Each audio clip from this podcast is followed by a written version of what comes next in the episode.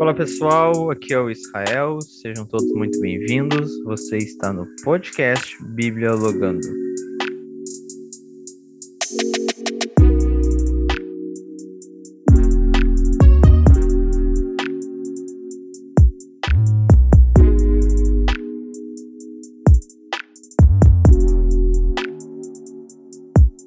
Fala pessoal, tudo bem com vocês? Eu espero que sim. Nós estamos iniciando mais um Bíblia Logando podcast e hoje nós vamos conversar sobre dons ministeriais. Quantos dons ministeriais existem e também para que eles servem? Para ter essa conversa com a gente hoje, eu convidei um amigo meu que é uma grande referência na minha vida, é um cara que eu amo ouvir e aprender com ele. E eu quero apresentar para vocês meu grande amigo Gisel Queller. Pode se apresentar aí para a galera, para a galera poder te conhecer. E aí, pessoal, beleza? É muito bom estar aqui com vocês no Bíblia Logando, contigo, Israel. E a gente já vem né, com relacionamento, uma amizade de é, um bom tempo e crescendo juntos aí em Jesus. Muito bom estar aqui. Meu nome é Gisiel é, e eu sou pastor aqui no Rio de Janeiro, da Equippers Church, uma igreja neozelandesa que está em implantação aqui no Brasil, na cidade do Rio e cidade de São Paulo. Enfim, né, tenho estado conectado há algum tempo já com algumas pessoas e particularmente sonhando em ver o evangelho espalhando pelo Brasil enfim, uma igreja saudável, um grande grupo de amigos né, que encorajam uns aos outros a irem mais alto em Deus. Legal, legal demais. Bom te ter aqui com a gente, Gisel. Gisel, para a gente começar então a nossa conversa, já que nós estamos falando sobre dons ministeriais, eu queria ser direto já na nossa primeira pergunta, é, a gente perguntar o que são os dons ministeriais, ou aquilo que nós chamamos como cinco ministérios, e para qual função eles servem nos dias de hoje. Beleza, cara, esse assunto particularmente é, é, algo que chama muito minha atenção. Eu, eu acredito que esse assunto ele tem poder de revolucionar a mentalidade em relação à igreja local, a forma como nós operamos. E esse assunto não é uma ideia humana, obviamente, está lá em Efésios 4:11, onde nós aprendemos que existem cinco ministérios uh, que Cristo estabelece uh, na igreja. E eu vou comentar um pouco sobre eles à medida que a gente vai conversando aqui, obviamente, mas uh, algo bem interessante, né, de quando a gente começa a falar sobre esses cinco ministérios e tem uma galera interessada nisso, tem muita gente querendo entender mais sobre isso, é que eles não são um rótulo e eles não se tratam de um título, né, que nós simplesmente carregamos. Eles são expressões e manifestações de Cristo na igreja. Então, à medida que eu vou falando aqui, talvez, né, durante o, nosso episódio juntos aqui do podcast, alguém uh, comece a se identificar. E é muito importante se identificar, mas é mais importante ainda não se rotular ou tentar rotular alguém, tentar botar tudo dentro de uma caixa. Mas a intenção de eu compartilhar hoje aqui com você sobre os cinco ministérios é que é, eu não quero conduzir uma conversa no sentido de trazer uma doutrina, né? mas eu quero simplesmente despertar o desejo através dessa conversa, eu acredito uma conversa entre amigos aqui, de nós buscarmos e entendermos a Deus através dessa manifestação de Cristo uh, na igreja. A verdade, é, o texto de Efésios 4:11 diz que uh, Cristo chamou alguns para apóstolos, outros para profetas, outros para evangelistas, outros para pastores e outros para mestres. E esse assunto é muito empolgante porque dentro dos ministros da casa, dentro de uma igreja local, de um, de um grupo de igrejas, existem essas expressões acontecendo o tempo todo, ou pelo menos elas deveriam acontecer. Né? E no momento em que a gente identifica elas e a gente aprende a operar e começa a discernir aquilo que está acontecendo na igreja, muita coisa muda. Então, cinco ministérios é uma chave muito, muito importante, extremamente importante para entender como é que a igreja local flui. Agora, deixa eu, eu começar a trazer algo que talvez eu acredito que vai acrescentar muito a, a mente da galera. É, existe um texto em 1 Coríntios, capítulo 12, que fala sobre, essencialmente, sobre os dons espirituais. Mas eles vão trazer a diferença para nós entre dons, entre ministérios e entre realizações ou operações de Deus. É, então, é, talvez alguns já estão bem familiarizados é, com 1 Coríntios 12, é, eu amo a forma como o texto começa, ele já diz assim: Irmãos, quanto aos dons espirituais, não quero que vocês sejam ignorantes. Ou seja, existe a possibilidade da igreja estar ignorando esses dons. E o texto já começa nos lembrando: quanto aos dons espirituais, eu não quero que vocês sejam ignorantes, ou seja, eles podem ficar no escuro, sim, né, por algum tempo. Mas olha só que interessante, Israel. Uh, no, no versículo 4, diz assim, né, há diferentes tipos de dons, mas o Espírito é o mesmo. Há diferentes tipos de ministérios, mas o Senhor, o Senhor com S maiúsculo no Novo Testamento geralmente é, é voltado para Jesus, né? Então, o Senhor Jesus é o mesmo. E há diferentes formas de atuação, mas é o mesmo Deus quem efetua tudo em todos. Então, não sei se, se é, é, quem está ouvindo já está se ligando nisso, né? Que é algo muito importante, que existem diferentes dons, mas é o mesmo Espírito. Existem diferentes ministérios, mas é o mesmo Jesus. E existem diferentes realizações ou operações, depende da tradução, mas nós temos o mesmo Deus.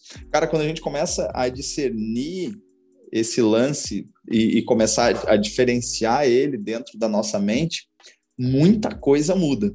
Porque o que, que, geralmente a galera faz? A, gente, a galera atribui tudo ao Espírito Santo. É, é tudo, todos os, tudo que acontece na igreja é o Espírito Santo. Não. Existe uma parte né, significativa, obviamente, da trindade que se expressa através de dons do Espírito, mas existem também cinco ministérios que é dado por Cristo à igreja, porque Cristo desenvolveu todos eles. E aí, em 1 Coríntios 12, né, se a galera for pesquisar depois, uh, não vai achar os cinco ministérios descritos ali, né? Pelo menos não na totalidade. Então, para aqueles que têm interesse, como eu falei no início, a gente tem que ir para Efésios 4, uh, versículo 10. É, e no versículo 10, a gente vai aprender o quê? Que aquele que desceu é o mesmo que subiu acima dos céus, a fim de encher todas as coisas, ou seja, Jesus. O versículo 10 vai nos mostrar quem é que deu os cinco ministérios: Jesus. O versículo 11 vai dizer quais são os cinco ministérios. Aí ele vai dizer, ele designou alguns para apóstolos, aí está o primeiro, outros para profetas, outros para evangelista, outros para pastores e outros para mestres. E no versículo 12 a gente vai entender para que, que esses cinco ministérios servem, com o fim de preparar os santos ou equipar os santos para toda a obra do ministério para que o corpo de Cristo seja edificado até que todos alcancem a unidade da fé e o conhecimento do Filho de Deus e cheguem à maturidade. Então, é, os, os cinco ministérios eles são dados por Cristo, eles estão claramente nomeados, né? apóstolos, profetas, evangelistas, pastores e mestres. E para que, que eles servem? Para equipar os santos. Eles servem para gerar um sentimento de unidade e de maturidade na igreja. Então, quando a gente começa a ter esse discernimento, a gente vai entender que nem todos os ministros na casa de Deus são pastores. Nem todos os ministros na casa de Deus são apóstolos, nem todos os ministros são mestres. Na verdade, a ideia que nós temos que ter é que existem expressões diferentes de Cristo. Mas é mais ou menos isso que rola inicialmente, assim, para ter pelo menos um, um, um conceito geral, né? Que existe uma confusão, às vezes, entre as coisas. Beleza, legal. É, é interessante a gente ver essa questão do, dos dons e como eles são dados, que, como tu bem falou, é uma participação da Trindade, né? Não é só o Espírito Santo que participa disso, mas os dons espirituais é o Espírito Santo e os dons ministeriais é o próprio Jesus. Ou seja, to, toda a Trindade, toda a parte de Deus participa da distribuição de dons, correto? Então isso é muito legal da gente enxergar, porque o próprio Deus ele trabalha em conjunto na distribuição de dons e no crescimento da igreja, né? Exatamente. E aí entra essa questão de que quais são os dons do Espírito, né? Existem ali nove dons ali em 1 Coríntios 12 listados, praticamente em três grandes grupos, né? Dons de revelação, dons de poder, dons de, dons de palavra, que são palavra que eu digo é a profecia, a variedade de línguas, a interpretação de línguas. Esses são os dons do Espírito, nove. E aí a gente, né, em Efésios 4:11 descobre que os ministérios de Cristo são cinco.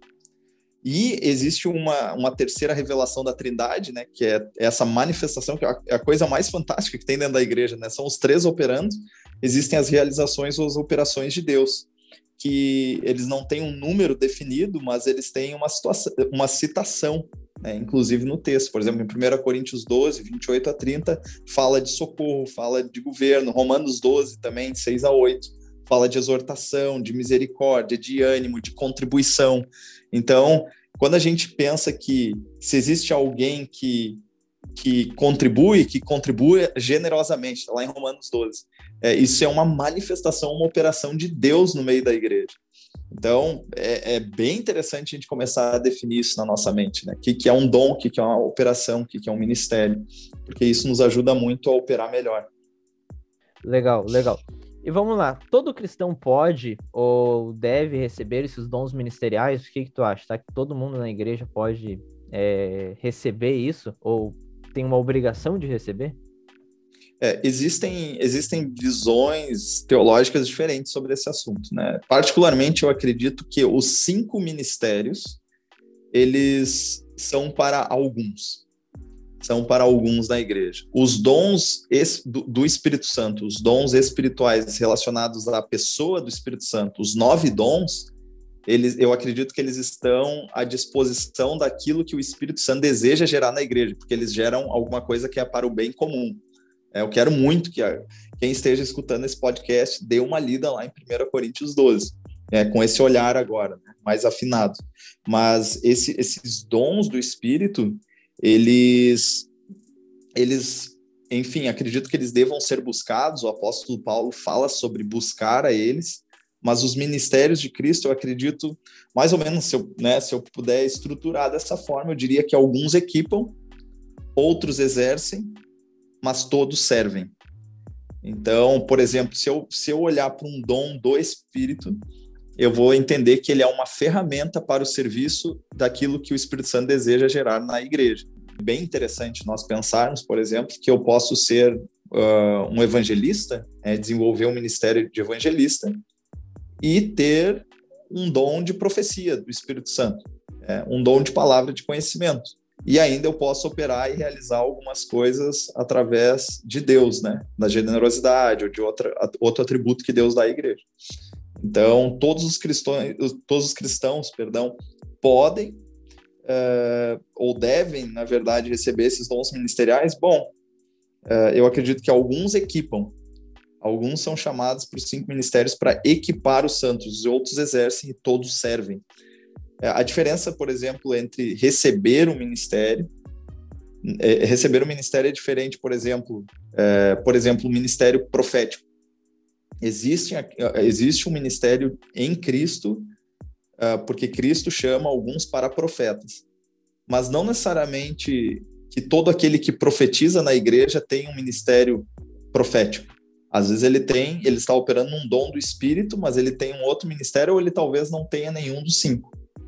É, existem é, percepções diferentes sobre esse assunto, mas eu gosto de pensar dessa forma. Sim, legal. E um ponto interessante, eu até estava dando uma lida aqui sobre a questão do dom, é que o dom ele serve para a edificação da igreja, né? Então, a todas as pessoas podem receber? Se sim ou não, o importante é a gente notar que se eu recebi o dom, eu não devo manter esse dom guardado, mas eu devo edificar o próximo. O apóstolo Paulo ele nos fala sobre isso quando ele fala aos Romanos no capítulo 1, que ele diz: Olha, anseio em estar com vocês para comunicar um dom, para compartilhar um dom. Ou seja, o dom não é para mim, o dom é para edificação do próximo. E se Deus me deu o dom, eu devo usar ele para edificação do próximo. Deus não te dá o dom para te ficar com ele guardado ou ficar ali somente para ti mas ele dá para te compartilhar e edificar o próximo. Tanto é que o próprio o Paulo fala ali em Efésios que os cinco ministérios são para edificação da igreja, né? Então, tipo, cara, se eu recebi o dom e se a pessoa recebeu o dom, ela deve usar esse dom para edificação do próximo, ou edificação da igreja num sentido corporativo também. Exatamente. Aí entra 1 Coríntios 12, 7. A cada um, porém, é dada a manifestação do Espírito visando ao bem comum. É, essa é a ideia do dom do Espírito, né? Ao bem comum. O ministério é para edificação, equipar os santos para quê? Para exercer o ministério. Na verdade, a grande ênfase de alguém que carrega um ministério de Cristo é que ele promove aquele ministério dentro da igreja. Ele faz com que outras pessoas sejam é, despertadas a desenvolver aquilo, né? Exato. E Gisel, como é que funciona e qual a função de cada dom ministerial? Como eles funcionam? e a função de cada um. Como funciona o dom, por exemplo, o dom apostólico, ou o ministério apostólico, e qual é a função dele nos dias de hoje. Eu quero que tu fale sobre cada um, se for possível. Sim, não, é, é possível. Eu até quero fazer isso de uma forma bem prática, né? É, porque eu acredito que isso é a questão mais importante é, é, nós entendermos isso. Então, não vou trazer isso numa abordagem extremamente teológica, embora tenha uma linha teológica. É, eu quero trazer isso de uma forma que toda a galera entenda, quem está ouvindo entenda. E aí eu vou, né, vamos pela ordem ali do texto de Efésios 4:11, né, que existe um apóstolo. Né? O que, que seria um apóstolo? É, ele não, embora algumas igrejas usem isso como um título, o apóstolo é muito mais, obviamente, uma, um ministério de Cristo. Então, ele é uma manifestação de alguém que tem uma missão para estabelecer algo e estabelecer uma nova realidade. O apostolado, né, na essência, quando Jesus envia os apóstolos, é alguém que sai com uma missão atribuída. Então, geralmente, o apostolado, quando a gente fala sobre esse ministério de Cristo, é alguém que tem um senso de missão muito forte, alguém que sabe que deve estabelecer algo novo, uma nova realidade, é, de forma prática na igreja, né, sendo bem prático mesmo. É alguém que move a igreja do ponto A para o ponto B, ele, ele, ele começa a traçar uma rota, ele começa a apontar é, para algo novo. E, e, na verdade, a grande característica de alguém que carrega o ministério apostólico é que ele é bom em identificar potenciais, ele é bom em, em desenvolver pessoas, ele é bom em construir times. Então, geralmente, alguém com um ministério apostólico, ele tem uma grande facilidade de mobilizar pessoas em torno de uma missão. Ele faz com que a missão de Cristo se torne clara e viva a ponto de que as pessoas desejem fazer aquilo. É, e eu gosto muito de pensar no contraste, né? E aonde não tem um ministério apostólico. Se uma igreja não desenvolve o ministério apostólico, o que, que acontece? Geralmente as pessoas não se movem, as pessoas não, não são desenvolvidas, as coisas vão continuar na mesma. Então é mais ou menos esse o efeito e o impacto de um ministério apostólico de Cristo dentro da igreja local. Mas novamente, isso é uma expressão, isso não é um título. Por isso que eu tenho alertado bastante a galera, né? Não bote um rótulo sobre si. Veja como é que Deus está te usando e tenta é, identificar ao máximo as diferenças entre um dom, um ministério e por aí vai. Mas se você carrega o ministério apostólico, provavelmente você é muito bom em mobilizar pessoas, construir time e fazer a missão de Jesus viva no meio da igreja. Legal, até esse ponto do rótulo que tu falou é muito importante porque também a pessoa pode se prender a isso, né? Porque, vamos, hum. por exemplo, a gente vai falar sobre isso mais pra frente, mas, por exemplo, a pessoa se intitula um apóstolo, então ela vai se mover só com o ministério apostólico. Né? Daí ela se prende, não, eu sou só um apóstolo, só vou fazer isso. Se Deus está me movendo para uma outra direção, está me movendo a fazer uma outra coisa, não vou fazer, porque afinal de contas, meu ministério é apostólico, né? Então pode causar também isso da pessoa se prender a um rótulo e não, não dar espaço para aquilo que o Espírito Santo está guiando, né? Isso, ou criar o desejo de ter alguma coisa que de fato não tem e querer operar nela, né? E aí gerar frustração nela e nas outras pessoas. Isso acontece e é bem comum. É, existe, existe o, segundo, né, que é o, o, o, profeta, o ministério profético, vamos dizer assim, mas é, o ministério profético ele é muito confundido, como eu falei, né, um tempo atrás, com o dom de profecia. É, mas o, o, ministério profético, de fato, é, até a forma como eu tenho observado, interpretado ele biblicamente, é, e também por experiência né, dentro da igreja local, ele cria o link entre a origem e o destino da igreja. A origem de santidade da igreja e o destino de eternidade da igreja. Na verdade, o ministério profético ele, ele começa a trazer na igreja e desenvolver na igreja uma sensibilidade maior da voz de Deus. Mas isso muito e muito baseado na palavra, que é a grande confusão da galera, né? Tem gente que acha que desenvolve ministério profético pouco conhecendo a palavra. Mas se você não tem um senso de origem na palavra e você não tem um senso de uh, destino na palavra, e aí eu falo até a questão escatológica, é, a pessoa ela não sabe de onde ela veio, ela não sabe para onde ela vai, ela acredita que desenvolve um ministério profético porque ela tem talvez uma sensibilidade espiritual e que de fato pode existir, mas que não foi é, talvez seja um dom do Espírito, mas não foi desenvolvida como um ministério profético. Então, o que eu quero dizer, né? Para não causar confusão.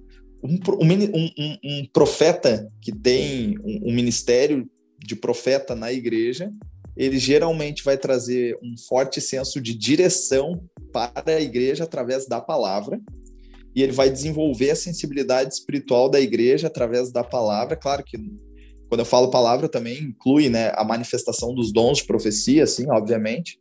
E mais do que isso, o ministério profético, ele, ele, ele geralmente vem muito atribuído e carrega muito um senso de justiça.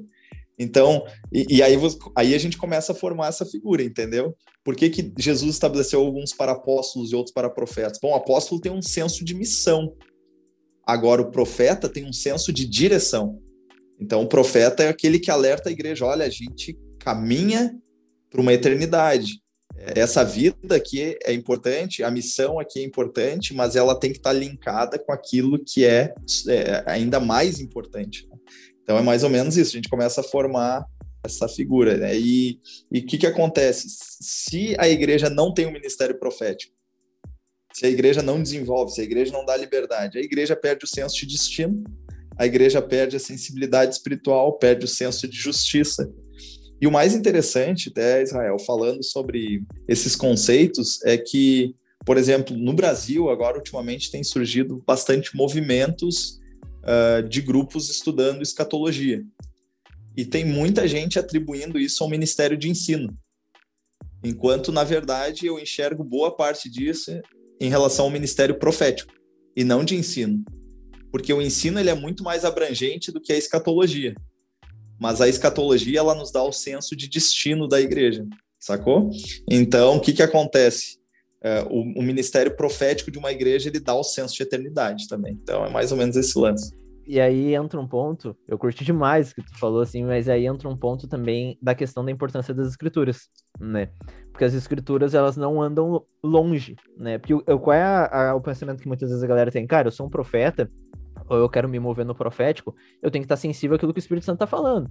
Então, se o Espírito Santo me falar agora, eu já falo também e já era, né? E, cara, tu tem que estar centrado nas escrituras. Tu tem que saber aquilo, como tu bem falou, o destino pela qual a Bíblia está nos apontando, né? Qual é o rumo que a narrativa bíblica está nos apontando, né? E aí tu falou muito bem da escatologia, né? A doutrina do fim dos tempos a galera hoje, e isso é muito legal, que tem uma galera grande ensinando escatologia, falando de escatologia. Por quê? Porque está sendo baseado e centrado por aquilo que as escrituras e a narrativa bíblica está nos apontando, né? Exatamente. E aí entra esse lance assim, ó, tem gente no meio da igreja que tem um dom de profecia. Eu volto nesse ponto. Mas o dom de profecia nem sempre ele equipa os santos. É, o, dom, o dom de o que eu digo assim, o fato de eu profetizar, por exemplo, individualmente para alguém, ter uma sensibilidade espiritual, como e isso é bíblico, o Espírito Santo se manifesta dessa forma, ele traz palavras específicas, mas o, o ministério profético ele é diferente. Ele traz uma, ele traz um desenvolvimento para os santos, para a igreja local. Ele equipa, ele aperfeiçoa os santos da igreja, ou seja, aquele grupo de pessoas para quê? Para que eles exerçam o ministério. Então, o que, que eu geralmente eu digo, né? Quem tem um dom de profecia, profetiza. Quem tem um ministério profético, desenvolve outras pessoas também a profetizar, mas tudo isso fortemente baseado nas escrituras. Então, a galera, por exemplo, né, que vem surgindo os movimentos de escatologia, é, eles, eles, a escatologia, por exemplo, não é um negócio que tu, eu vou me trancar num quarto, orar e receber uma revelação individual sobre a volta de Cristo, sobre como as coisas vão se desenrolar, vamos dizer assim. Não é, não é uma experiência individual. Uh, o ministério profético que desenvolve a questão escatológica, ele é uma revelação da palavra. Então eu me dedico à palavra para descobrir, né? E a, claro, com uma sensibilidade espiritual muito forte, mas eu tenho que ter um profundo conhecimento da palavra. E aí a gente começa a formar essa grande figura aí do, dos cinco ministérios. Gisele, me explica assim, ó, toda pessoa que profetiza, ela tem o dom ministerial profético do profeta ou não? Tem pessoas que podem ser usadas em profecia, mas ela não tem aquele dom ministerial. Eu entendo que não. Por quê? Porque lá em 1 Coríntios 12 fala dos dons do Espírito. Então, existe uma diferença entre eu profetizar e eu ter o ministério profético lá de Efésios 4.11. É, então, por que, que eu falo isso? Porque eu posso ser um mestre nas escrituras, eu carrego o, o, o ministério de mestre e eu posso profetizar. Então, eu posso ter o dom de profetizar.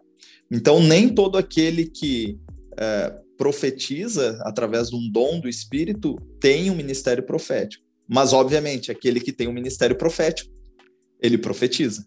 É, então, isso é bem importante entender, porque talvez alguém aqui está escutando e, e tem o dom de profetizar, tem o dom é, de liberar uh, e entender uma palavra de Deus sobre a vida de alguém, é, mas isso não significa que necessariamente essa pessoa desenvolva o ministério profético para a igreja toda, né?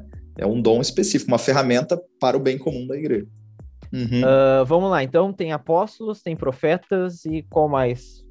Tem o evangelista, né? evangelista, é, na verdade, ele, o que, que acontece? Ele tem, na verdade, Jesus, né, novamente, Jesus entregou esses cinco ministérios porque ele desenvolveu esses cinco ministérios na, quando ele estava aqui no seu ministério terreno. Ele desenvolveu tudo isso né, que eu estou falando. Jesus foi um apóstolo, Jesus foi profeta, tudo isso tem textos bíblicos falando, né?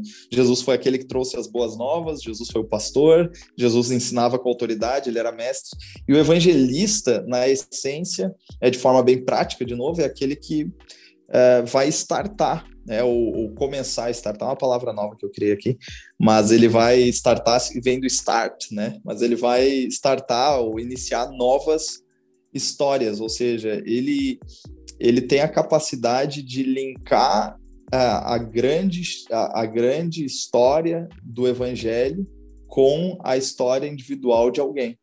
Obviamente que ele não é o único que evangeliza da igreja, mas ele promove o espírito, né, esse serviço na igreja que ensina outras pessoas a fazerem isso. Ele está equipando os santos para o ministério. Então, ele vai começar a mostrar para as pessoas que é possível começar uma nova história. É possível incluir novas pessoas na família. Ele é alguém que inclui. Ele é alguém que cria uma ponte entre igreja e o mundo, né, lá fora. Ele inspira muitas pessoas para sair das quatro paredes. E agora, é, se a gente pensa, e isso é bem comum, né, pensar num ambiente, numa igreja onde não tem esse ministério, o que que acontece? As pessoas geralmente, é bem claro, né? eu, eu falo sempre esse contraste porque, é, de novo, a galera começa a perceber, que, talvez não perceba que tenha dentro da igreja, mas perceba a falta daquilo não ser desenvolvido, né? É, geralmente, onde não tem ministério evangelístico, não vão haver celebrações de transformação de vida, é, as pessoas vão sentir muita dificuldade de recomeçar, a igreja vai ficar focada somente nas suas necessidades internas e vai viver para dentro das quatro paredes. Então, aí novamente, né? É, agora não mais na questão dos dons do Espírito, mas evangelizar é um chamado para todos. Todo cristão é chamado para evangelizar. Era o que eu ia então, comentar contigo, é, inclusive esse ponto. Tipo, cara, o chamado, a grande comissão é para todos, né? Jesus fala para seus discípulos, logo todos que seguem Jesus são discípulos dele. Ok, a grande comissão aí de fazer discípulos é, preguem em nome do Pai, Filho e Espírito Santo, uh, batizem, enfim, né? Toda essa questão, a grande comissão é para todos. E aí eu já vi e já conversei com várias pessoas sobre isso. Cara, a grande comissão é para todos, mas Deus designou, Jesus designou alguns para evangelistas. Daí sempre vem aquela, não, mas então é só para evangelista evangelizar e a gente fica no, no nosso ministério ali e deixa só para eles, né? Então, Aí entra o ponto: todos devem evangelizar ou somente aqueles que foram chamados para evangelista? Né? Tu já falou ali que o evangelista é aquele que impulsiona essa ação na igreja, né? Eu queria que tu comentasse um pouco também sobre esse ponto, assim, se todos devem ou só alguns. Sim, evangelizar é a essência de tudo que nós fazemos como igreja, né? Eu gosto muito de dizer, né, Mateus 28, 19, sobre a grande comissão, que não é, não é a igreja que tem uma missão, é a missão que tem uma igreja. É, tudo começou com a missão de Jesus, dizendo: olha, vocês vão ir pelo mundo inteiro, estabelecendo relacionamentos, fazendo discípulos, batizando eles, ensinando eles. É, é, tudo que eu vos ordenei, eu vou estar com vocês até o final de todos, todas as coisas. É, Jesus estava encorajando é, os discípulos, e inclusive nós, a vivermos uma missão. E aí ele agora vai botar um veículo para que essa missão aconteça. Agora existe, vai passar a existir a igreja. A missão veio antes da igreja. A igreja não é a igreja que tem a missão, é a missão que tem a igreja. Então o que que acontece? Isso é para todos. Evangelizar, ir pelo mundo, por onde a gente passa, fazer discípulos, trazer a mensagem de Cristo, fazer as pessoas mais parecidas com Jesus, é para todos. Agora, qual é qual é o ponto de um ministério evangelístico? O ministério evangelístico é aquele que equipa as pessoas na igreja para evangelizar. Porque apesar de ser um chamado para todos, nós precisamos ser treinados nisso. Nós precisamos ser despertados, desenvolvidos. E aí Jesus, né, através desses cinco ministérios, levanta alguém no meio da igreja local que equipa e estimula, inspira a todos nós a sairmos da igreja é, e sairmos das quatro paredes, né? nesse sentido de buscar aqueles que estão perdidos. Legal. E uma, um ponto aqui que fica: tu não acha que o apóstolo e o evangelista caminham muito juntos um do lado do outro nessa questão de despertar os santos para evangelizar e criar esse impulsionamento, vamos dizer assim, dentro da igreja? Sim, na verdade, o que, que acontece? É... Existe um pensamento, né? Existe algo assim que isso é parece que a Bíblia traz, né, uma ao longo ali do Novo Testamento vai desenrolando isso, mas eu vejo isso muito muito forte dentro da experiência da igreja local mesmo. O dom, o ministério, perdão, apostólico, ele acaba tocando em todos eles. É o apostólico, ele acaba tocando um pouco do, do ministério profético, um pouco do evangelista, um pouco do pastor, um pouco do mestre, porque esse senso de missão ele é bem forte. Agora todos eles caminham muito próximo um do outro. Todos eles caminham muito próximo do outro. Até eu quero inserir algo aqui que é bem interessante, né? É, esses ministérios eles tiveram uma evidência muito grande no início da igreja. É, o Efésios 4:11 não estaria escrito se eles não tivessem uma atuação forte e contínua dentro da igreja. O que aconteceu foi que ao longo da história da igreja, por causa da institu institucionalização, é, o que aconteceu é que a gente acabou enfatizando apenas dois desses ministérios, é, pastor e mestre uma vez que a igreja se institucionalizou, a gente acabou focando em pastor e mestre, pastor e mestre, pastor e pastor virou até o título, né, do líder da igreja. Ah, aquele, é, aquele líder é, é, é pastor. Mas todos eles caminhavam muito próximo e todos eles eram expressões próximas. E aí a gente acabou, né, é, é, colocando como se fosse o evangelista e o apóstolo é, praticamente a mesma função. Eles são próximos, mas eles têm atribuições diferentes. É, o apóstolo ele vai muito, muito mobilizar a igreja em torno da missão. E, e o evangelista vai no sentido da missão de expandir a igreja. O evangelista vai mobilizar no sentido da missão de buscar pessoas. Então, obviamente caminham próximos, mas com ênfase um pouquinho diferente. Né? Legal, legal. Então agora a gente já falou de apóstolo. Não sei se você quer falar mais um pouco aí sobre o evangelista. Não, não. A, a princípio, eu acho que é, a galera tendo essas informações e talvez alguém que tenha se despertado para isso pode começar a perceber. Eu, eu, uma coisa que eu enfatizaria, que eu acho que é bem útil para quem está crescendo nisso, é alguém pensar assim: bom, eu evangelizo, eu sou um, eu tenho um ministério evangelístico? Não necessariamente. Mas se você se sente impulsionado a capacitar mais pessoas a fazer isso, provavelmente. Provavelmente você tem, né? Provavelmente Legal. você tem, se você está inflamando outros a sair às ruas. É, Legal demais. E vamos lá. Então, depois, logo após o evangelista, o apóstolo Paulo, ele vai nos falar também sobre os pastores, né? Exatamente. Aí entra um, um, uma, uma função ministerial que está muito mais voltada, né? A ideia de pastor é aquele que abriga, aquele que é, acolhe, né? Essa é até, até a questão do, do pastoreio de um rebanho é isso, né? Aquele que cria um aprisco, aquele que acolhe, aquele que leva aos pastos verdejantes, aquele que, enfim, guia de forma próxima. Então, quando a gente fala do pastor, a gente está falando sobre esses ambientes de acolhimento. Né? Ele vai gerar um sentimento de pertencimento na igreja, ele vai trazer, uh, ele vai trazer direção e exortação, e ele vai escutar e aconselhar. De forma bem prática, novamente, seria essa grande expressão pastoral. É, e aí é interessante refletir que nem todo líder na igreja ele, ele de fato consegue desenvolver isso. É, nem todo líder, e não quer dizer que é porque o líder é ineficiente. Na verdade, a eficiência só vai acontecer quando esses cinco ministérios fluírem é uma igreja extremamente eficiente, eficaz na, na missão dela, ela tem os cinco ministérios fluindo.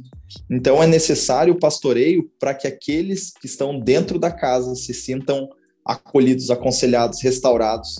Quando uma igreja não tem esse ministério, é, geralmente esse acolhimento não existe, essa restauração não existe. É, uma evidência muito grande de falta de ministério pastoral é que as feridas permanecem abertas e as pessoas não são lembradas de forma individual. Geralmente acontece isso. Mas também pode acontecer o contrário, uma igreja com uma grande ênfase pastoral, sem ênfase nos outros ministérios, cria ovelha gorda, né? Só tudo bem cuidado, né, bem tratado, mas que não são movidos é, a, a, a, buscar novas pessoas ou, a, ou, se engajar numa missão ou perdem o, o senso né, profético de destino da igreja. Então, o ministério pastoral ele acolhe, ele tem essa importância muito grande. E agora, né, lembrando, uh, nem todo pastor, agora eu vou soltar uma bomba aqui, né? Mas nem todo pastor é pastor.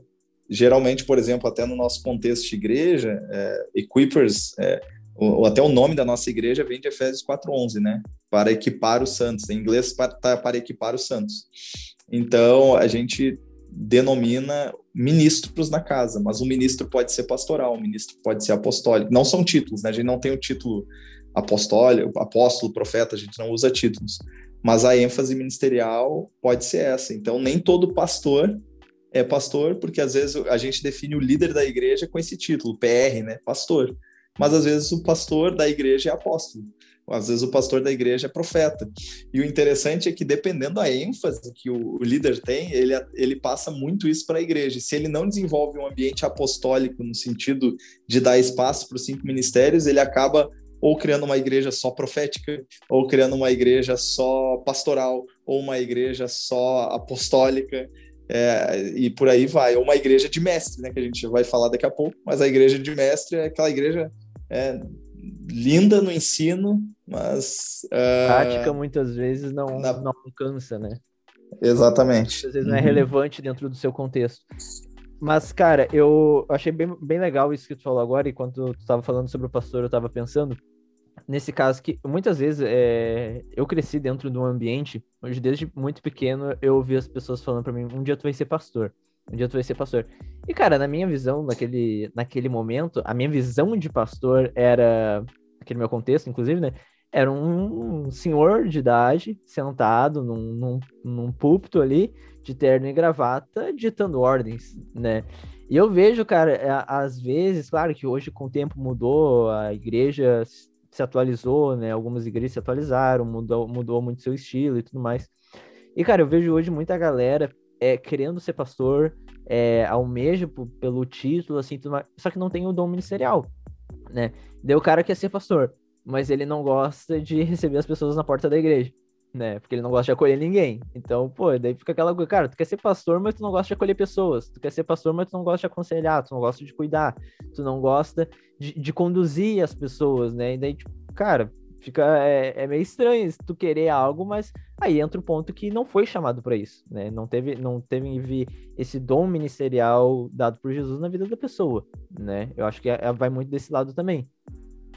Mas aí entra o lance assim, ó, que é no momento em que tu começa a ter maior uma maior consciência de quem tu é em Cristo, né? E tu desenvolve teu ministério, é, aí volto novamente nesse assunto, né? Porque geralmente pastor é o nome dado ao líder da igreja, ao líder eclesiástico da igreja. Poderia ser bispo, poderia ser, né?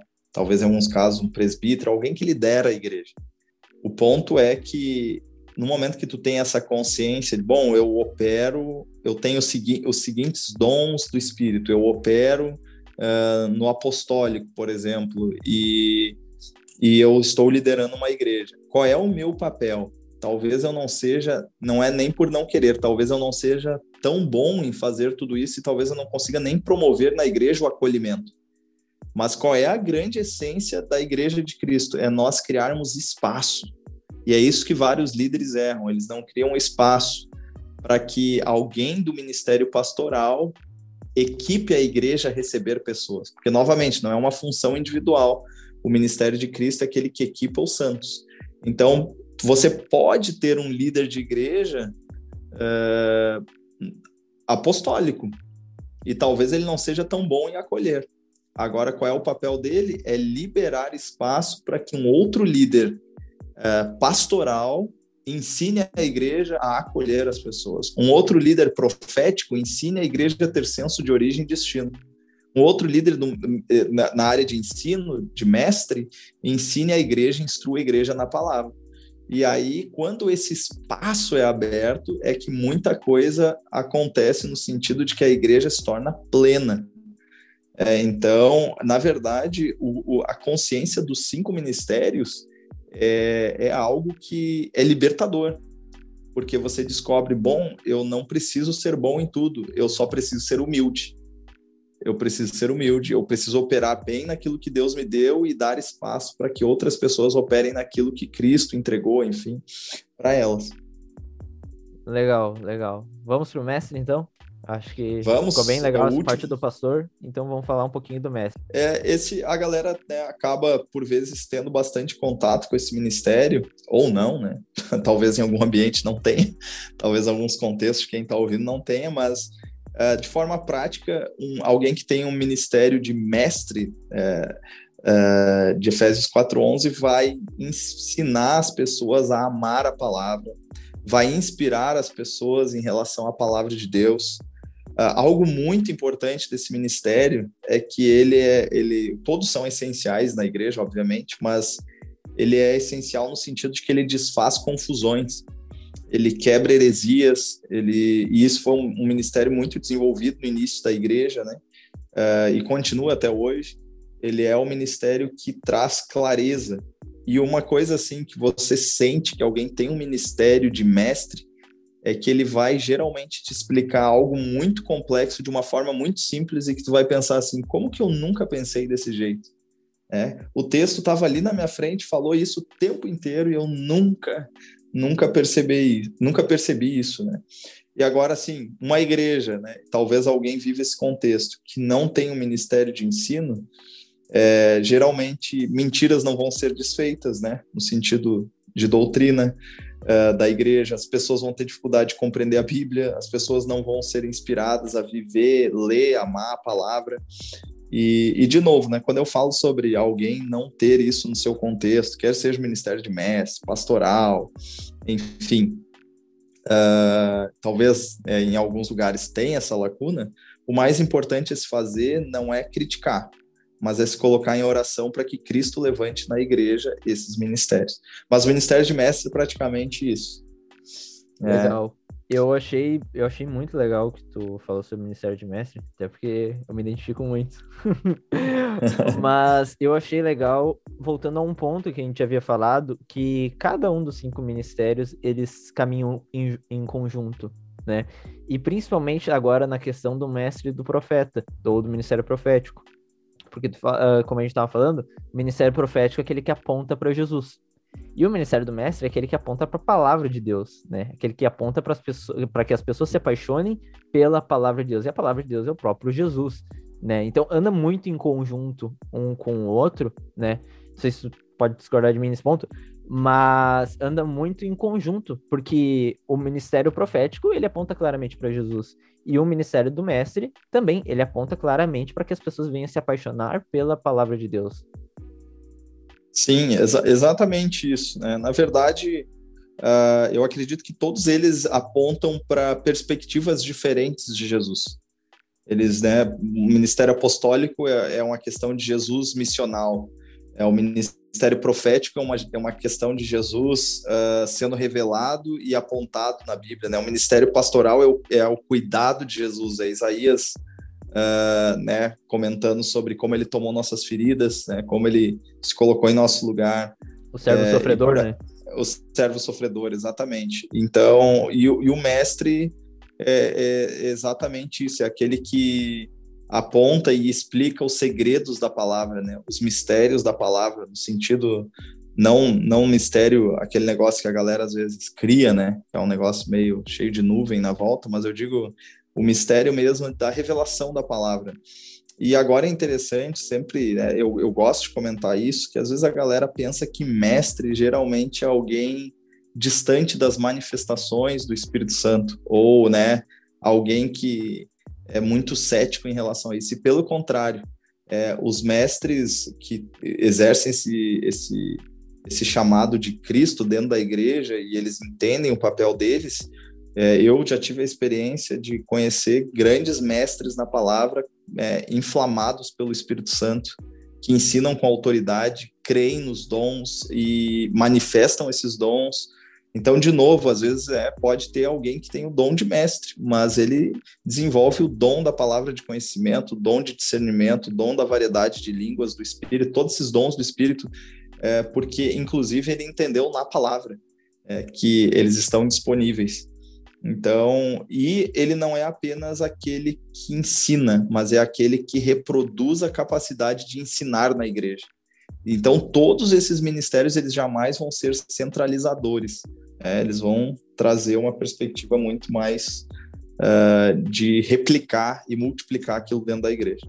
Legal. Enquanto tu falava, o Wayne Gruden fala na sistemática dele, na teologia sistemática dele, sobre os dons, dons ministeriais. E eu queria só citar uma, uma frase dele que ele diz bem assim, ó. Uh, é importante nós notarmos que, mesmo que tenhamos recebido os dons de Deus, ainda assim nós temos responsabilidade de usá-los eficazmente e de procurar crescer no seu uso de tal maneira que a igreja possa receber mais benefício daqueles dons dos quais Deus nos permitiu que sejamos mordomos.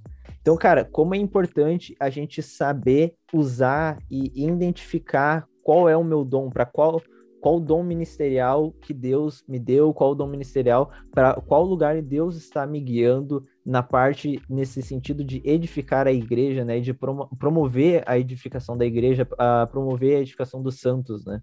Exatamente. E aí entra aquele lance de 1 Coríntios 12, né? Quanto aos dons espirituais, não quero que vocês sejam ignorantes. Existe a possibilidade de, inclusive, nós termos eles e não desenvolvermos, né? Simplesmente deixar ali guardado é, por, por simples ignorância. A palavra parece forte, mas é a palavra que o texto mesmo usa, né? Não sejam ignorantes, não sejam, não deixem isso obscuro na vida de vocês. Exato. E tá, a gente já falou sobre a questão de os dons, cada um deles, no né, dom ministerial, e que eles andam em conjunto. Mas vamos lá, é possível ter mais de um dom ministerial? Tu acha que é possível? Por exemplo, eu vi esses dias, uns dias atrás, numa discussão e numa conversa, a pessoa vem e me fala, não, cara, eu tenho os cinco dons ministeriais. Deu, caraca, até, até o bom, né, meu? Mas vamos lá. Mas enfim, o que, que tu acha? É possível a pessoa ter mais de um dom ministerial ou não? Esse cara aí dos cinco dons, ele, ele tinha umas vestes brancas, assim, e um, um cinto não, na não. cintura, cabelo branco. Não? Não, não, não. Então tá. Não era Jesus, então. então. Não era Jesus, não era Jesus, tá. Uh, piadinha. Mas, uh, cara, assim, claro que eu entendo talvez o coração que ele quer dizer, que ele acaba, né, tocando um pouco de cada um. Mas eu acredito que é o seguinte, né? Se você está num ambiente onde esses cinco dons fluem, você obviamente vai começar a ser equipado o quê? Equipado no apostólico, equipado no profético, você vai ser equipado no pastoral, no evangelístico e no, e no ensino. Então, por exemplo, um ambiente onde esses cinco dons fluem significa que um grupo de pessoas está sendo equipado neles e começam a manifestar. Mas, de novo, é a manifestação de algumas áreas deles não significa necessariamente que você tenha eles. O que eu acredito muito, e isso é baseado muito mais uma experiência, né? eu quero repetir isso aqui, que eu falei no início do podcast, que não quero trazer uma doutrina, né? não, não quero de nenhuma forma uh, definir algo aqui, eu acredito que é só uma conversa entre amigos né? e alguns ouvindo, uh, mas uh, eu acredito que existem ênfases desses, desses cinco ministérios, então é muito comum alguém uh, ter dois deles com bastante ênfase, um terceiro um pouco mais, uh, uh, né, vamos dizer assim, apagado, é, ou não tão claro, e, e, por aí vai. Então, eu acredito que existe um, um se você carrega, né, no, novamente, é, é, é, a minha visão é que nem todos têm os cinco ministérios, ou, ou um dos cinco ministérios, né, nem todos têm um dos cinco ministérios, mas uh, existem alguns que têm uma ênfase. Talvez alguém opera muito no profético, mas também mistura com o ensino. Talvez alguém é muito do ensino, mas uh, acaba sendo pastoral. Talvez alguém é muito pastoral e por aí vai, né? E acaba ao mesmo tempo sendo evangelístico. Ele não apenas acolhe, mas ele atrai. Por aí vai. Eu, eu é. também penso, Gisele, que muitas vezes, por mais que tu seja chamado e usado num dom ministerial, existem momentos que Deus também pode e vai te usar, porque se faz necessário naquele momento, te usar num outro dom ministerial. Por exemplo, se eu sou um apóstolo, existem momentos, e aí entra a questão de andarem juntos muitas vezes, mas existem momentos que Deus vai precisar me usar no ministério profético para falar com a vida de uma pessoa e ele vai me usar naquele momento. Também eu acredito em muito disso, não, não acha? Sim, é... o ponto é, de novo, eles não são rótulos, eles são, eles são expressões de Cristo. Então, a forma como Cristo vai se expressar, ele que decide. Né? É, então, no momento que a gente tenta rotular eles e definir, botar uma fórmula, a gente acaba errando. Então, é, eu acredito que a coisa mais interessante que alguém pode fazer é ficar sensível à sua narrativa de vida, à sua narrativa ministerial, entender, cara, olha só, parece que Deus sempre me usa nisso aqui, parece que para fazer isso aqui eu não faço, não faço força, parece que é o que eu sou, é meu coração arde por isso aqui. Então, então começa a ter um, um, um discernimento maior é, do, do que, que você carrega. Eu acho que vai muito daquilo que nós estamos falando, que, cara, por mais que Deus me use, daí que eu, agora eu, Israel, mesmo falando, né? Por mais que Deus me use muito na área de ensino, na área de ensinar pessoas, de explicar, de fazer pessoas se apaixonarem pela Bíblia, enfim, tudo mais, mas também tem que estar sensível a Deus me usar numa área mais profética, numa área mais uh, do dom ministerial profético, né? E é que entra o ponto de se rotular, não me rotular a um mestre, não, eu sou um mestre, eu vou fazer, só vou ensinar os outros a ler a Bíblia, só vou ensinar os outros sobre assuntos complicados, só vou uh, impulsionar pessoas a lerem e se apaixonarem pelas escrituras. Não, não ficar preso a isso, mas também estar sensível para aquilo que o Espírito Santo está me guiando, está me direcionando e de qual forma ele quer me usar naquele, naquele dado momento, né?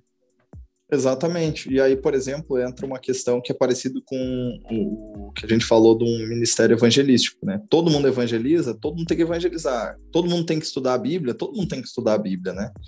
É, e a gente acaba, é, enfim, é, acaba tocando em, em, várias áreas. Agora, só deixa eu abrir um parênteses aqui, né? Que por, por algum motivo isso surgiu na minha mente.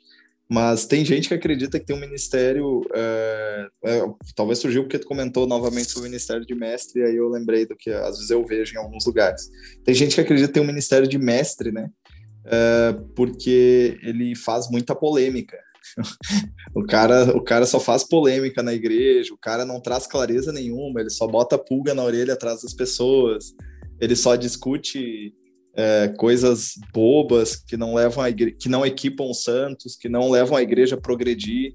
E aí o cara jura que porque ele estuda grego alguma coisa, é, ou tá lá no, no original e, e, descobriu algum livro, alguma coisa, ele jura que ele né, carrega isso, né? Mas qual é a grande ênfase de todos os ministérios? É que eles geram alguma coisa que traz unidade na igreja, lembra lá do texto, né? O que, que, que esses ministérios geram? Eles geram unidade, eles geram maturidade, eles geram, uh, eles promovem o, a, a, o ministério dos santos, uh, de todo aquele que é salvo. Então, cara, uh, quando a gente pensa neles, o mais importante, talvez, para alguém se definir é o que, que eu sou, é aquilo que você tem gerado na igreja. É, agora, se, tu é um, é, se a pessoa é um perturbado, aí, aí gera é, confusão. Exatamente, né? Eu tava, gente, eu tava conversando com alguns amigos meus sobre, sobre exatamente sobre isso que tu tá falando agora. E nós estávamos conversando, cara, muitas vezes a, a questão do, do mestre, como tu bem falou, é uma questão muito complicada, porque ou tu causa unidade no corpo de Cristo, de todo mundo se juntar ler a Bíblia, impulsionar uns aos outros a irem mais longe, impulsionar uns aos outros a amarem mais as escrituras, enfim, né, por aí vai. Outro causa divisão. E um dos principais pontos aí que eu acho que causa muita divisão, primeiro são as polêmicas, né, as polêmicas entre Daí entra diversos assuntos, né? Principalmente calvinismo, arminianismo e que é os mais famosos, né? Ou então escatologia, Sim. que é outra coisa que agora está causando bastante problema. Mas, cara, um segundo ponto que eu vejo que causa é, muita divisão é a questão própria, que nem tu disse, do grego e hebraico. Que nem o cara postar no Instagram dele falando grego, hebraico, e na pregação, cara, não, porque no grego tá escrito. Cara, tipo, a pessoa, e aí entra uma questão minha de experiência pessoal. A pessoa que tu tá ensinando, discipulando, mais ela se sente tão inferior que, cara, ela olha, meu, eu nunca vou chegar no nível desse cara. Eu nunca vou entender a Bíblia porque, olha só, ele fala tantas línguas, ele fala isso, fala aquilo, eu nunca vou entender. Então, ao invés de tu aproximar mais a pessoa de Cristo, aproximar mais ela da palavra, tu tá distanciando mais. Então, cara, Exatamente. qual é o propósito do mestre? É fazer ela entender a escritura e se apaixonar por aquilo ali. E tu começa a falar grego, hebraico, falar de linha disso, linha daquilo, que tal reformador falou isso. Cara, tu tá distanciando a pessoa, meu, não quero mais isso, é muito complicado, tchau, fecha a Bíblia e acabou. Entendeu? Então, cara, e, e, aí entra uma coisa que aí entra um ponto que é o quê? É tu ser irresponsável com o teu dom. Se Deus te deu a capacidade de tu ensinar outros, né? Se Deus te deu esse ofício dentro do teu contexto e tu tem essa possibilidade, tu tá sendo irresponsável, porque tu não tá usando aquele dom ali de maneira correta. Exatamente. Aí observa o que está sendo gerado na igreja. É, e agora entra aquele ponto, né? Nem todos aqueles que parecem mestres são mestres. Né? Na verdade, existem alguns estudiosos intelectuais. Eu gosto muito de pensar que uh, tudo aquilo que é intelectual te leva a uma conclusão de alguma coisa, e tudo aquilo que é espiritual, né, que vem do espírito mesmo, vem da manifestação de Cristo na igreja, ele te leva para uma transformação. Então, se tu só gera conclusão, conclusão na igreja, é, provavelmente é só um intelecto. Enfim, talvez nem tenha um ministério. Talvez seja só um estudioso. Mas de ah. estudiosos sem, sem a manifestação do Espírito tem vários, entendeu? Então não, a igreja não precisa disso. Ou ele é só mais um chato dentro da igreja, né? Que fica ali achando é. situações é. para ficar causando discórdia e enfim. Mas vamos lá. Cara, como que eu sei qual que é o meu dom? Como que eu sei para onde Deus está me guiando? Já falou que a gente tem que estar sensível àquilo que o Espírito Santo está nos guiando, que a gente não deve se rotular. Mas hoje, assim, qual, qual, é a dica que tu dá para a galera, assim, saber qual é o dom e para onde o Espírito Santo está guiando elas? Bom, uh, especificamente sobre os cinco ministérios de Efésios 4.11, eu poderia dizer que é pela experiência. Você nunca vai descobrir fora do seu contexto de igreja local. Tem gente que acredita que vai descobrir o seu ministério, né? Ah, eu acredito que eu tenho um ministério evangelístico. Então, eu vou sair da minha igreja local, vou para uma organização para-eclesiástica e vou fazer ministério lá. Você não descobre ministério fora da igreja local. Por que, que eu digo isso? Porque são dois lados. Primeiro, você sente e você começa a interpretar e você começa a discernir. Talvez você pense, bom, eu acho que eu tenho um ministério pastoral, talvez eu tenha um ministério de ensino, eu tenho um ministério apostólico. Mas existem dois lados. Existe aquilo que tu está discernindo e aquilo que a igreja discerne também. Então a igreja reconhece, é, porque a igreja está sendo equipada, a igreja está sendo unificada, a igreja está sendo, está sendo conduzida à maturidade através da tua vida, através do teu ministério. Então a igreja automaticamente começa a discernir e apontar para isso. Olha, eu acredito que ele, talvez eles não vão dar os, os nomes né, exatamente como nós estamos falando aqui, mas eles podem falar alguma coisa muito parecida como ah, o Israel Cara, quando Israel ensina a Bíblia, parece que a gente consegue passar isso para outras pessoas, parece que alguma coisa acontece. Olha, o Israel consegue nos, nos, mobilizar. Olha como, olha como Israel mobiliza a igreja em torno de uma missão. Olha como ele despertou a igreja. Isso tudo são evidências de que algum ministério está acontecendo, porque os santos estão reconhecendo isso. O, o, aqueles que estão salvos na igreja, eles têm, eles têm um discernimento, eles têm a mente de Cristo. Então eles começam a discernir isso. Então, como saber qual é o meu ministério? Dentro da igreja local, servindo. E quando eu falo igreja local, é igreja local mesmo, não é servindo numa conferência, não é, é um, um, dia aqui, outro dia lá, porque senão você não tem a consistência necessária para que as pessoas descubram uh, e te apontem, né? não descubram, mas discernam e te apontem aquilo que você é. Então, tem dois lados. E pela experiência, né? E pela experiência, você vai é, começar a ver que talvez por algum tempo você acha que é alguma coisa, é, passou cinco anos, você vai ver que você se aprofundou muito mais noutra, e aí ao longo da caminhada é, vai se traz, se tem mais discernimento. Legal. E uma, acho que dois, dois pontos aí que tu falou também são importantes, que é o primeiro é a importância de congregar, de tu estar tá congregando numa igreja local, né? De tu não ser um, um cara que é um andarilho, né? Tá cada dia num lugar e. Ah, não, mas eu tô fluindo nos meus dons aqui ministeriais. Cara, se tu não tá servindo a tua igreja local, e a igreja local da qual tu congrega, é um pouco complicado. E por quê? Porque, como tu bem falou, a igreja identifica. E a igreja identifica, tu falou ali porque ela tá sendo edificada, mas também porque é aonde tu tá dando resposta para aquilo da qual Deus te chamou. Então, se tu tá, se tu tem um, um foi, digamos, foi chamado para o evangelista, tu vai estar tá dentro da tua igreja local servindo com essa função. Agora, se for do mestre, tu vai estar tá ali dentro e vai estar tá dando resultado ali dentro, né? Então, a uhum. própria igreja local, onde tu está inserido, que são as pessoas que te conhecem, são os teus irmãos, são aqueles que estão no dia a dia contigo. Porque, cara, aí eu, eu entro num ponto aqui que é bem legal, que, eu, que é bem importante se identificar que é o que, cara, muitas vezes tu pode chegar, e eu falo, eu falo muito isso na, na minha igreja local, que é o que, meu, às vezes vem um cara de fora, da qual tu não conhece, da qual tu uhum. não, não sabe o histórico, o cara simplesmente surgiu. E vem falando um monte de coisa, um monte de coisa. Bah, e, e daí já diz, não, esse cara tem tal dom. Cara, tu não conhece. Ele pode estar tá usando isso agora, e talvez seja algo pronto, algo que ele formou, que ele copiou de alguém e tal, tu não sabe se é dele. Agora, essa uhum. é a uhum. importância da igreja local, porque a igreja local, além dela reconhecer, ela vai reconhecer porque ela te conhece. Porque ela tá no dia a dia contigo, ela tá caminhando contigo. E por isso que ela te reconhece.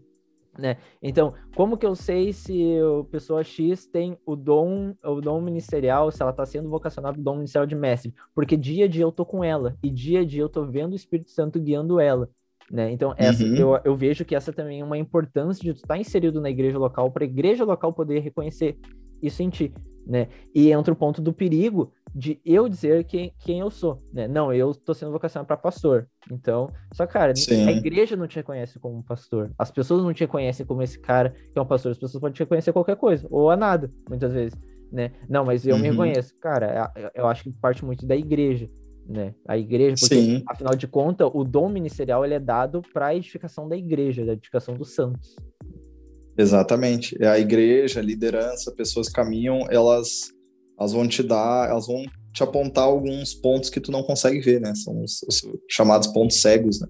Então, sem eles, provavelmente não vai ter baliza suficiente para ter essa direção.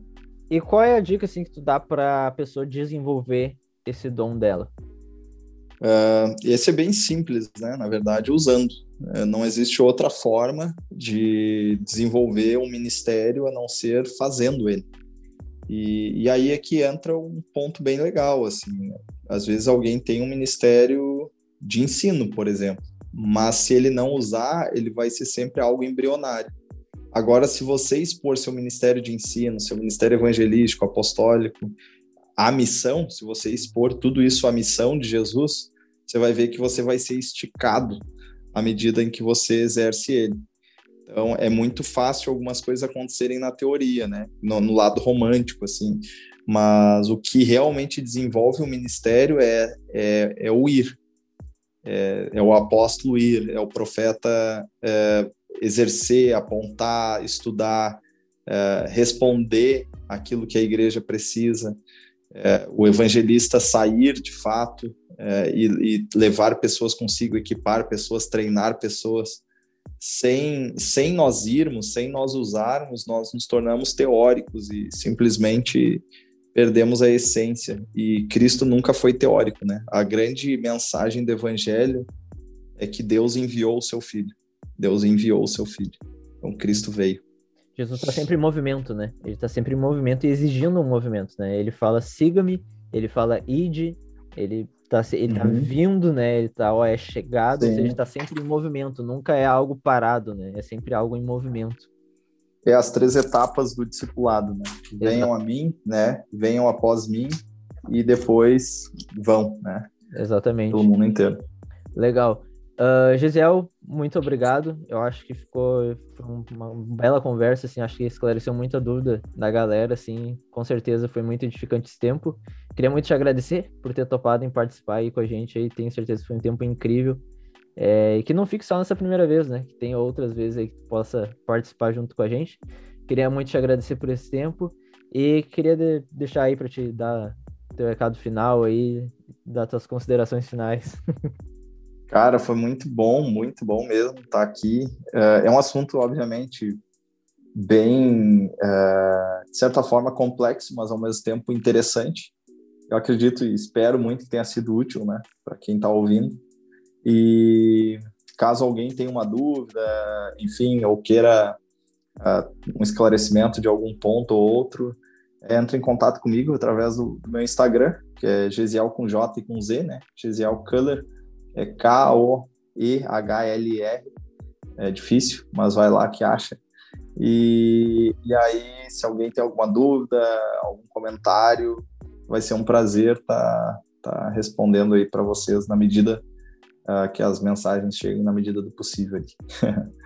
Valeu, galera. Obrigado por terem ouvido. Acompanhe aí na nossa página. Se você está ouvindo pelo Spotify, compartilhe lá no seu Instagram. Se você está ouvindo pelo YouTube, ative o sininho, se inscreva no canal e deixe o like também. Compartilhe com seus amigos através do WhatsApp e das outras redes sociais, tá certo? Até a próxima, então. Deus abençoe vocês.